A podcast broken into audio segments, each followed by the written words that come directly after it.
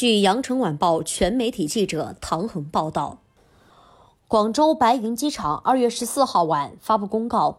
广州白云国际机场股份有限公司董事会已于二零二二年二月十四号收到公司董事长邱家辰先生提交的书面辞职报告。广东省机场管理集团有限公司十六号上午表示，网传白云机场董事长辞职原因纯属造谣，其本人已经报警。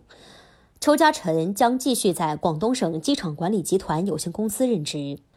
在此前公告中，广州白云机场称，因个人原因，邱家辰先生申请辞去公司董事、董事长、法定代表人职务。根据相关法律法规以及公司章程的有关规定，邱家辰先生的辞职不会导致公司董事会成员人数低于法定最低人数，不影响公司董事会正常运行。上述辞职报告自送达公司董事会之日起生效。